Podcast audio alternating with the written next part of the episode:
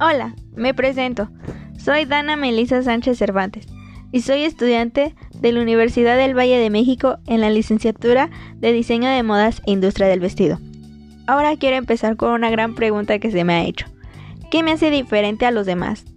Quisiera empezar por mencionar que para mí es la pasión y la actitud las herramientas más importantes al momento de la realización de nuestros proyectos, por lo que me considero una persona trabajadora, apasionada y honesta con sus sentimientos. Soy una persona que se entrega al 100% a sus sueños y a sus metas. Soy siempre fiel para cuando se trata de llegar a mis objetivos. Soy una persona que como todas tiene defectos, pero siempre trata de dar lo mejor para no rebrotar más mis defectos que mis cualidades, porque como me han enseñado, hay que tenerle más miedo a no intentar que a fracasar.